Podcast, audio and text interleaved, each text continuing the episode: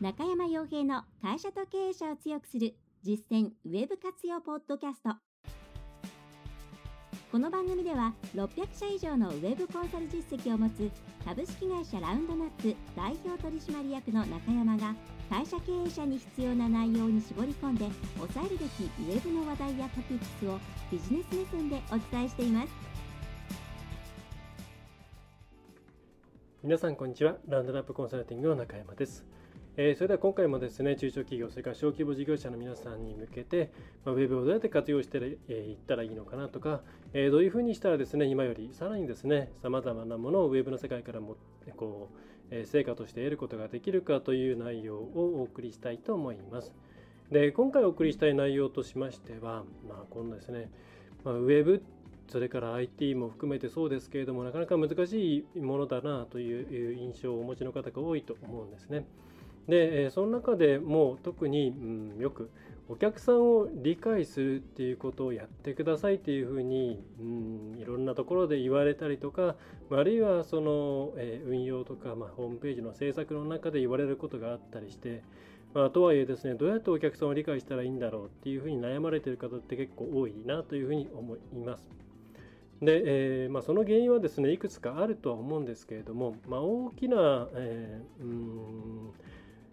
原因の一つとしては、まあ、それきちんとそういったですね、え誰かの、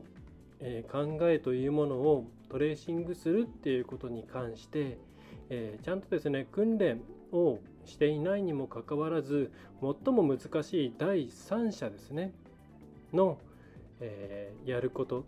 頭の中というものを想像して、まあ、それを検証していくというようなところに一足飛びで飛んでいってしまっていることが大きいのではないかなというふうに思います。人間の頭の中をきちんと理解してあげる、まあ、シミュレーションしてあげる相手の頭の中をコピーして自分の中に持ってくるっていうのはこれはものすごく難しい。これは相手が協力的でそしてまあ同じ会社の中とか同じ接近戦の接近した距離である仲間からのスキルトランスファーが難しい。それはスキルトランスファーって言ってみればですね、まあ、表向きの手順なんかももちろんそうなんですけれども、まあ、それもやっぱりですね、相手の気持ちっていうのを推し量って、で、いろんなことを吸収していくっていうプロセスなわけで、で、お客さんっていう、うん、うん、まあ、それ以上の遠い距離にある方々の声を理解していくっていうのは、まあ、さらに難しいわけなんですね。でもそれをですね今割とそのお客さんの気持ちになるとか顧客顧客目線になるとかそういった耳障りのいい言葉で何かそこにすぐ行けるかのようにまたそういうことを考えていればそこに行けるような、うん、イメージを持ってしまって持たせてしまっていることが、まあ、どこのだとか誰とかっていうのは言わないですけども多くあるんじゃないかと。で実際これはまず皆さんに知っていただきたいのは非常に難しいっていうことです。で難しいからやらなくてもいいっていうことではなくって難しいものだという、うん、覚悟というんですかね。そういう観点でま取り組んでじっくり、えー、まあ、そのスキルを上げていってもらいたいんですよね。最初からなんか周りがですねお客さん目線を持て顧客目線になれお客さんの気持ちになれ、まあ、それ言う方は楽ですね。はい。まあなんかもうお客さんっていう言葉が出てきた瞬間にまあそう言われたら仕方ないかなっていうふうにもなっちゃいますので、まあ、こうやって言う方は楽なんですけど実行する方は大変ですね。で、まあ、割とそういうことをですね、まあ、別に逃げ工場じゃないんですけども、えーポンポンポンと投げてくるようなケースが多いなというふうに身近なところでも思います。で、まあ、そこでですね、えー、ちょっと順序を皆さんには整理していただいてどうやって最終的に顧客目線にえー、たどり着くのかっていうところの一つのヒントをお伝えできればと思います。で、これの具体的な流れっていうのは、ラウンドナップウェブメソッドの方で結構実際こういうことをしてくださいとか、ということも含めて解説をしているんですけども、まあ、今回はですね、YouTube、それからポッドキャストのま入り口部分ということで、えー、まあどう最初は何をして、えー、どういうことを考えていけばいいのかそしたらこうお客様目線にたどり着くまでの、まあ、ステップになるのかっていうことをお伝えできればと思います。はい、でこれは2つのですねポイントがあります。まあ、1つはですねまず、まあ、お客様っていう、まあ、第三者ですね。で第三者のところから入るのではなく入り口として第一者、まあ、つまり自分自身のところから入り第一者、まあ、第第二者っていうですね誰か誰かとのトレーニングそして第三者っていうな順番でやっていくっていうことが一つとそれからじゃあその時にじゃあ一体題材として何を選ぶと、えー、まあ1粒に2度おいしいじゃないですけども3粒も4粒も美味しくなるかっていうところをお伝えできればと思います。はい、花粉症で声が出てないんですけど恐縮なんですけれども。で、えー、まず一番最初1つ目ですね、はい、皆さんですねお客様っていう第三者のところから入っちゃうんですけれども当然自分から距離が遠ければ遠いほど相手のことを考えて、まあ、その人のことを考えていくというのは非常に難しくなります。ではじゃあどうしたらいいのかって言ったら、まあ、最終的にお客様の目線に立つわけですけれどもまずはですね、えー、第一人称。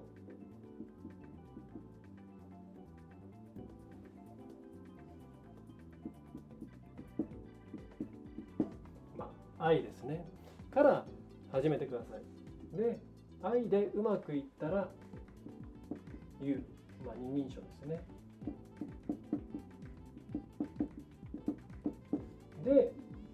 客様。これ三人称、はい。まあ、この先にはですね三人称4人とか、えー、以上にですね業界とかですね。はい。まあなんか宇宙とかまで行くわけ なんでしょうけど、まあ、まずはここに行くまでにこことこの「愛」「U」のステップを踏んでいかなきゃいけない、まあ、そのそれがスムーズだっていうことをですね知っていただきたいんです。まず自分のことを分析できるようにする。そしたら次に自分のことの次に誰かパートナーを見つけてその人とこうやり取りを、まあ、クイズみたいなもんですかね。こういう時こう、えー、この後にお伝えするメソッドを、ま、やり方をやってもらえればと思うんですけど答え合わせしながら相手のすぐに情報をもらえるような仲間とのやり取りの中でそれを訓練する。そしてそれができた時点で一番難しい第三者ですね、はい、ホームページに来る人、ね、今回ウェブの話なんでウェブに来る人っていうのは当然顔も見えない。どんな人かもわからない。ね。そういう、まあ、全くその対面でのやり取りとは違うような人が来るわけですから全く本当に第三者っていう感じなんですよ。でそこのところを想像するっていうのはもういきなりこれを何の下地もないままやろうとするとよくペルソナ作成なんかで陥りがちななんかファンタジックなですね本当にそんなやついるのかよとかその人の頭の中にしかいないんじゃないかよみたいなえー、自分勝手なものになってしまったりなんか無理やりこじけこじつけたような、え、よくカスタマージャーニーとかって言われるようなお客さんの流れみたいなのを作ってみたりして、まあ、なんかそれで満足しちゃってそれが合ってるのか合ってないのかも分かんないみたいな状況になりがちなんで。まあほとんどそれって無意味なんですよ最初からやったところで。だからもう私は最初からペルソナとかカスタマーチャーニーとかそんなの作ったってどうせ当たらないから。それよりはちょっと現場の声いっぱい吸い出していろんな練習してから最終的にそんなの作るんだったらいいですけどもねっていう話をしているんですけど。はい。とにかくまず自問自答できるセルフトレーニングできるところから言ってください。というのがまずお伝えしたいことです、はい、じゃあ具体的にこの流れの中で一体何をしなければいけないのか。もちろんやることやれることっていうのはたくさんあります。じゃあここで今回一つじゃあ何をお伝えしたいかっていうと、まあ、一つのやり方ですね。もちろんこれが全てではないんですけど、はい、でえー、まず、まあ、どんなやり方でもいいんですけどちょっと前提の話するとどんな、まあ、こういうですね磁力を上げる。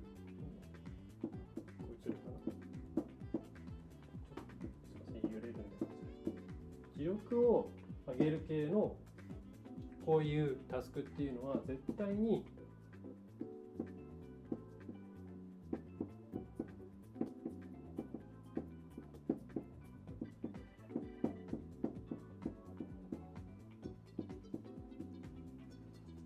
常に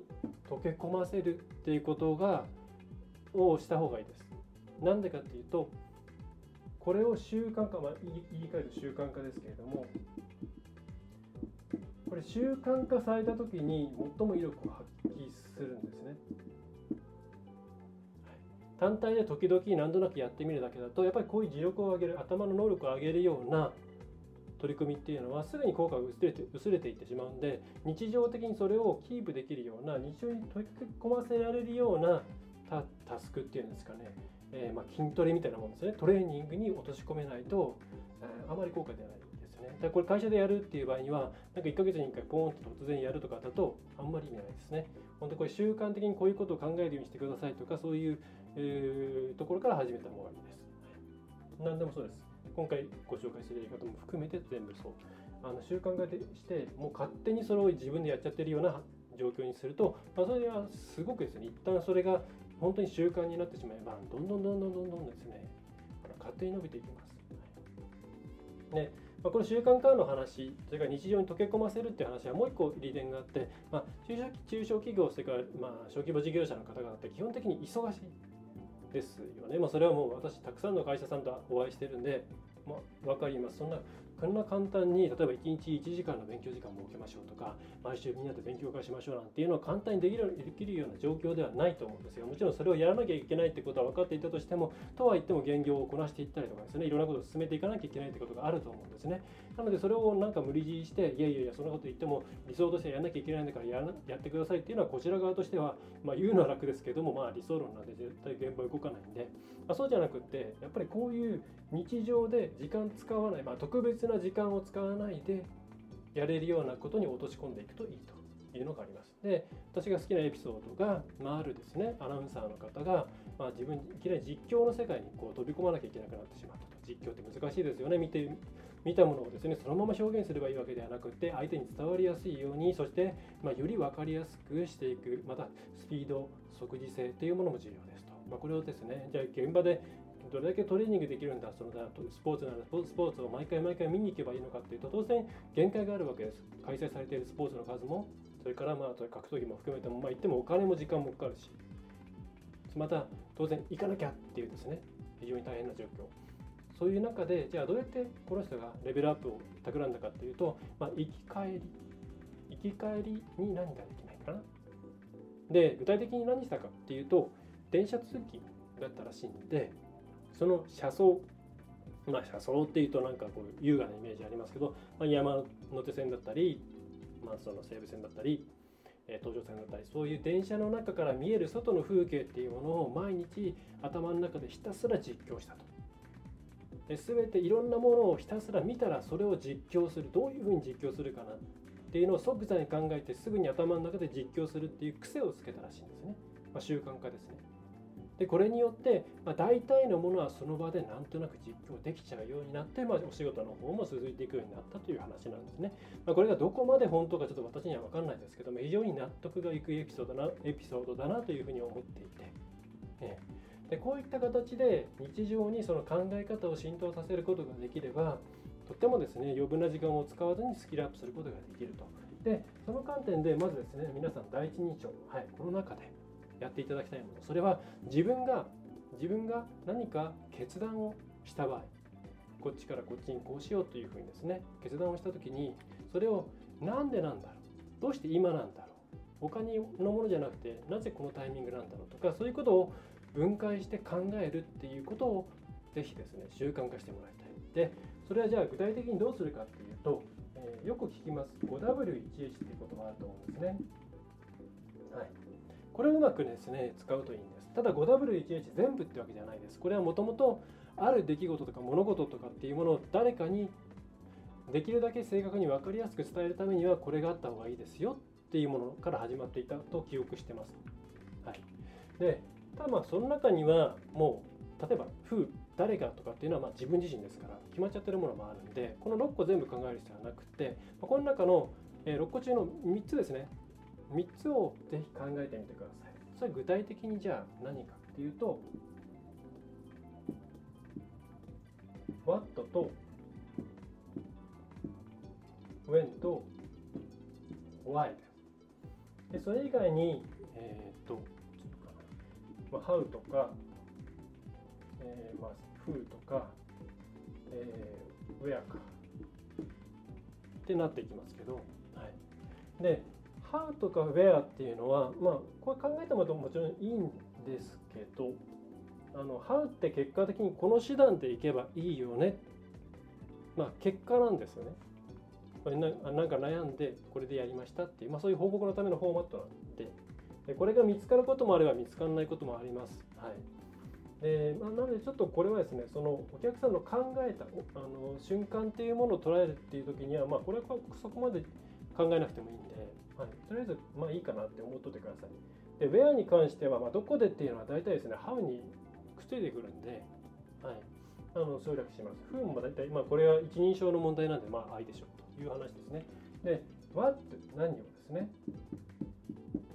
When いつですね。はいえー、なぜ？この3つにですね、自分のすべての行動を分解してみてください。例えば、ね、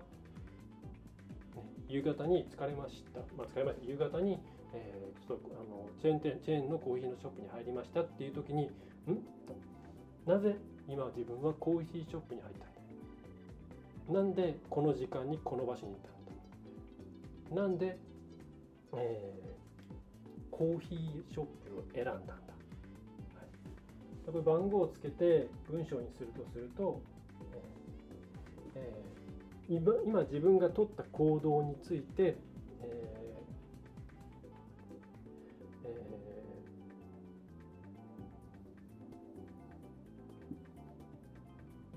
2の時に、ちょっと日本語はその2に合わせて瞬間とか、えー、タイミングとかでもいいんですけどに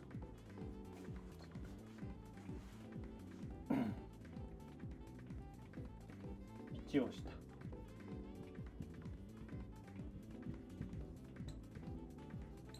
なぜなら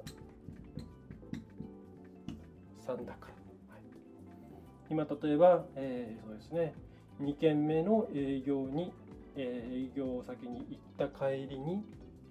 コーヒー、えー、まあ、コーヒーのチェーン店に行った。なぜなら、えー、すぐに見積もりを作らなければいけなかったからとか、はい、大体人間頭の中で自然とこういうのを全部一緒くたにして考えてうーコーヒー屋行くか。って考えるんですよ。でこの、ま、だけだとこのまとまりだけだとこの先のこの二人称三人称っていった時に客さんの気持ちとかって分解して考えられないんでアプローチできないんですね。はい、なんでだろうとかいつやればいつアプローチすればいいんだろうとか何をネタにすればいいんだろうかっていうのは分解して考えることによって初めてそれぞれが出てくるわけで自分が日々こう丸くまとめちゃっているものをそのままここに持ってくるとお客様はに対してうんお客様がなんとなくうちに来たっていう状態にしようみたいなよくわかんない感じになるわけですね。はい、なので全ての、まあ、できるだけですけれども何例えばそのもう料理を選んでる段階でもいいですね。はい、ラーメンにするのか餃子店にするのかあこうラーメンにしたぞ。俺はなんでラーメンにしたんだ。でこういう繰り返しですね。普通の商談の中でも A 社 B 社ありました。で自分たち結局 B 社選びました。うん最初に B がいいと思った。なんでだろう。っていうふうに、えー、何に対してこのタイミングでこれしたのは何でなんだっていうのを考えていってください。でこれを分解できるようにしていってください、はい、で判断はまあ今じゃないこともありますよね。はい、今っていうかですねそのこれをやったのはなぜ朝じゃなくて夜だったんだそれぞれに対してなんでこれじゃなくてあれだったんだ、はい、じゃあ自分はなそもそも、まあ、なぜかちょっとかぶるんですけどこれこういうことを考えちゃったのは何でなんだろう？とか自分の一個一個の判断とか決断に対してあるいはこう欲求ですね。なんか急にあそうだ今あのあれのなんだニュースとか調べなきゃって思った時にあれなんでそれ調べなきゃいけないんだっけと。でよく考えてみるとあのあそうかそういえばあの えー、次の次の打ち合わせの時にこれやらなきゃいけないからこういうことをなんかお土産話探そうと思ってたんだとかですね、はい、そういうですね自分の頭の中を分解分解分解していってパーツに分けていくっていうことをまずはこんな感じでやっててください。でこれを繰り返しやっていくと自然となんか人間ってああこういうタイミングでこういうところで考えたり割とこういうですね適当なところで判断するんだな、ね、ウェブでいろんなことを見てるとなんかですねこう全てをちゃんときっちり資格検討して判断してくるんじゃないか。だから資格検討して判断されたらうちには来ないな無理かなみたいなことってあると思うんですけど意外とこういうのやってくるとそんなに人間資格検討してないとか。もっと割ともう最近情報もいっぱいあるしあのポンポンパキンって言って決めちゃったりとかそういうのですね、まあ、業界ごとに違いますからそのそういうことをですねまず自分で分解する訓練をした方がいいと思います。でこれが慣れてきたら今度はペアワークですね。2人同士で、えー、まあ、1人が、まあ、自分の中でこういうことしてこうだったんだなって思ったことに対して相手に対して「おい昨日こういうことやってこうやったんだけどもなあのなどういうことだと思う?」みたいな。ただ相手がこれと同じように分解してでお互いでぶつけ合って、はい。まあ、合ってる合ってないってこともああまあそうそうなんですけど。あの、まあ、結構楽しいと思うんですけどね。あの意外とですねあいや自分ってそういう観点でもしかしたら選んでたのかもしれないみたいな。自分のことって自分で一番分かってそうで分かってないっていう言い方もありますよね。まあそういう時にこういうペアワークするとまあ、自分一人の観点だったものがいろんな人の意見をもらうことによって自分の中の新たな、ね、価値判断に気づくことができたりとかいろいろな、ね、良いことがまああったりします。そしてまあ相手のことを類推する訓練になっていきますから、まあ、こういうことをやっていくと当然相手の行動とか相手の動きとか喋ってることとかからいろいろなことを読み出せるようになってくるわけです。し、まあ、逆にこういう質問したらいいんじゃないかっていう質問力なんかにもつながっていきます。はい、でこうやって言うまでいったところで次に最後に返ってくるのがお客様なんです。ね。はい、でこうやるとまあ出会ったこともないでもなんとなくまあアクセス解析レベルで言ったらこんな動きをしているかなっていう人に対して、えー、こうなんじゃないかなこうなんじゃないかなっていう仮説を導き出すことがやっとこの段階でそれっぽくできてくるんですね。で多くの場合この辺りを一足飛びにしているんでまあなんかですねあの地に足のついていないようなものになってしまったりするんですね。で、えー、まあ、そういうものはもちろん役に立たないので、えー、まずですね今回是非ですねお客さんを理解するっていうところを考えるためのセルには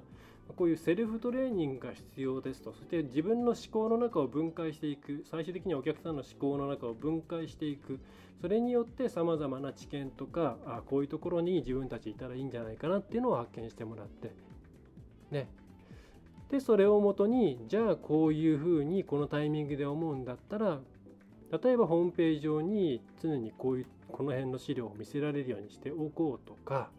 それからそれに答えるようなコンテンツを置いておこうとかメールを送る時にはこういう方はこうでこうじゃないですかっていうふうにしようとかいろいろ頭の中を元にしてコンテンツだったり広告の打ち出しだったり SEO の見出しだったり、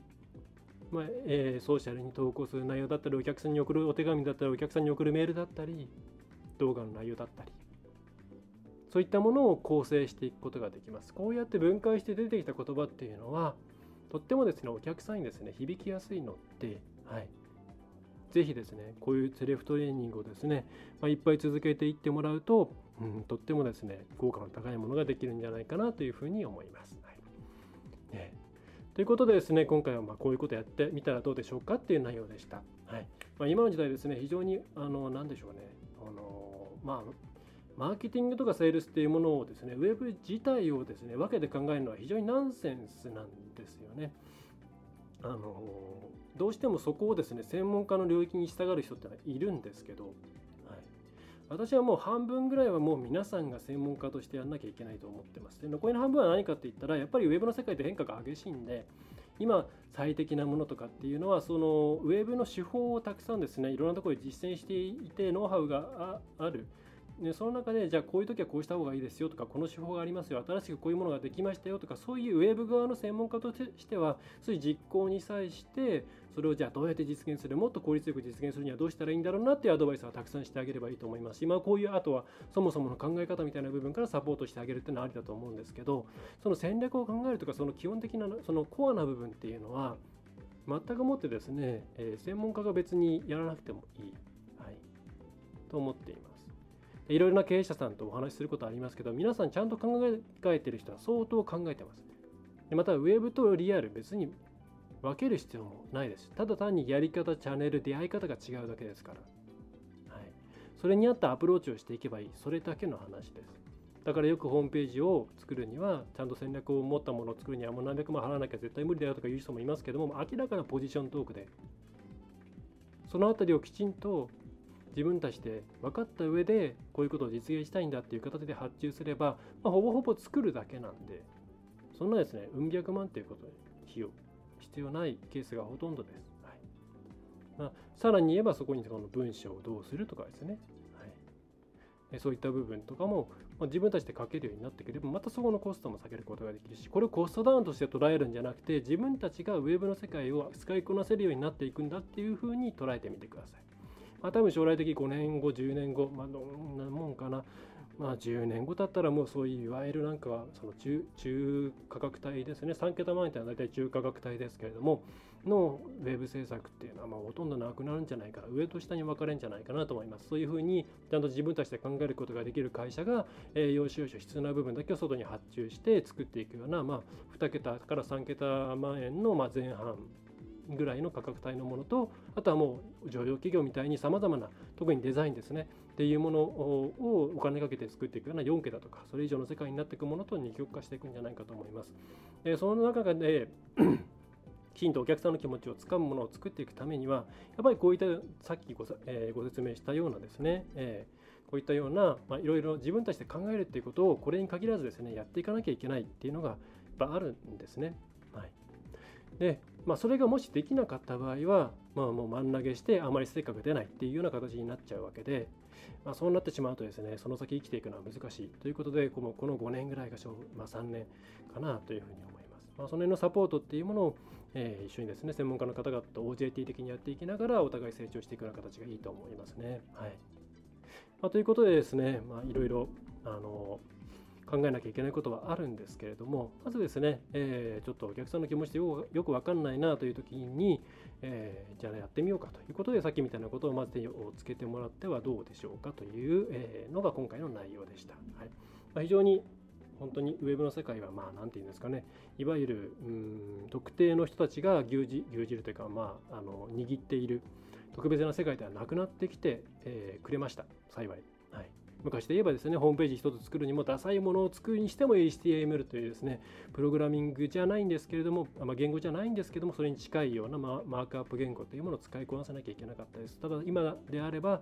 まあ、もちろんワードプレスなんかを使えばワードプレスの使い方を覚え覚えればですねその最初の初期デザインとか含めて、まあ、テンプレートであれば安くできますし、まあ、そのセミオーダーみたいなものであればかなり安くあのすごくかっこいい、まあ、かっこいいっていう言い方もあれですけどもね、まあ、ちゃんとしたものが外に見せてもおかしくないものができますし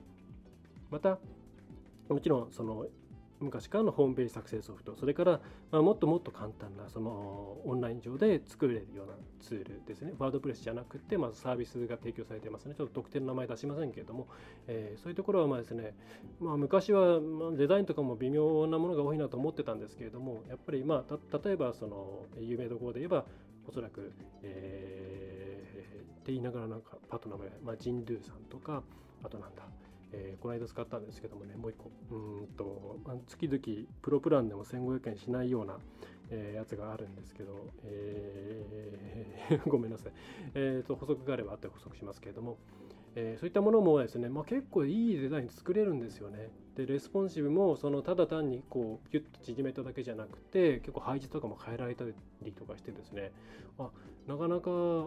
いいですねというふうに思いましたね。でそんなものがま月々も1000いくらとか2000いくらって言ったら、ま、サーバーの費用を含めたって5000以下ですから1人雇うのの何分の1なのかこれからの人口減少社会人がなかなか取れない社会にですね、まあ、全くマッチしたやり方だと思います。そういう世界になってきたのは非常に素晴らしいことで、あとはそういうですね、ウェブっていうものの戦略とか戦術とかそういうものを考える部分っていうのを、ちゃんと自分たちでもね、あのリアルの世界のものと同じようにできるっていうような感覚をが当たり前になっていけば、多分もっともっともっと環境は変わっていくと思います。はい。ね、まあそうした時にじゃあこちら側のウェブ業界としては何を提供したらいいかって言ったらまあまあそういう作るとかそういう部分ではないですよね。はい。まあ、そのあたりはですね、えまた皆さんにはちょっと直接関係ない話でありますけども考えていかなきゃいけない部分ですね。はいまあ、というわけでですねちょっと話飛びましたけれども是非ですね今回お伝えしたような内容をまず元にして考えていただいて、えー、いろんな発見をしていただければと思います。それでは、えー、ラウンドナップコンサルティングの中山がお送りいたしました、えー、最後までお聞きいただきましてまた見ていただきましてありがとうございました次回次回もまたですね、えー、別の内容を扱っていきますけども、え、ご要望ですとか取り扱ってもらいたい内容とかご質問などあればラウンドナップコンサルティングの、え、フォームの方からですね送っていただければそれを、まあ、ちょっとえ、これは皆さんに発表すべきかなっていうものに関しては匿名でも何でもいいので扱っていきたいと思っています。それでは、えー、また次回よろしくお願いいたします。また気に入りましたら、えー、高評価ですとか、チャンネル登録、えー、ポッドキャストであればレビューなどお願いできればと思います。はい、それでは、また次回。今回の内容はいかがでしたでしょうか？ぜひご質問やご感想をラウンドナップコンサルティングのポッドキャスト質問フォームからお寄せください。お待ちしております。また、ホームページにてたくさんの情報を配信していますので、ぜひ、ブログ、メールマガジン、郵送ニュースレターや各種資料 PDF もご覧ください。この世からウェブを活用できない会社をゼロにするを理念とする株式会社ラウンドナップがお送りいたしました。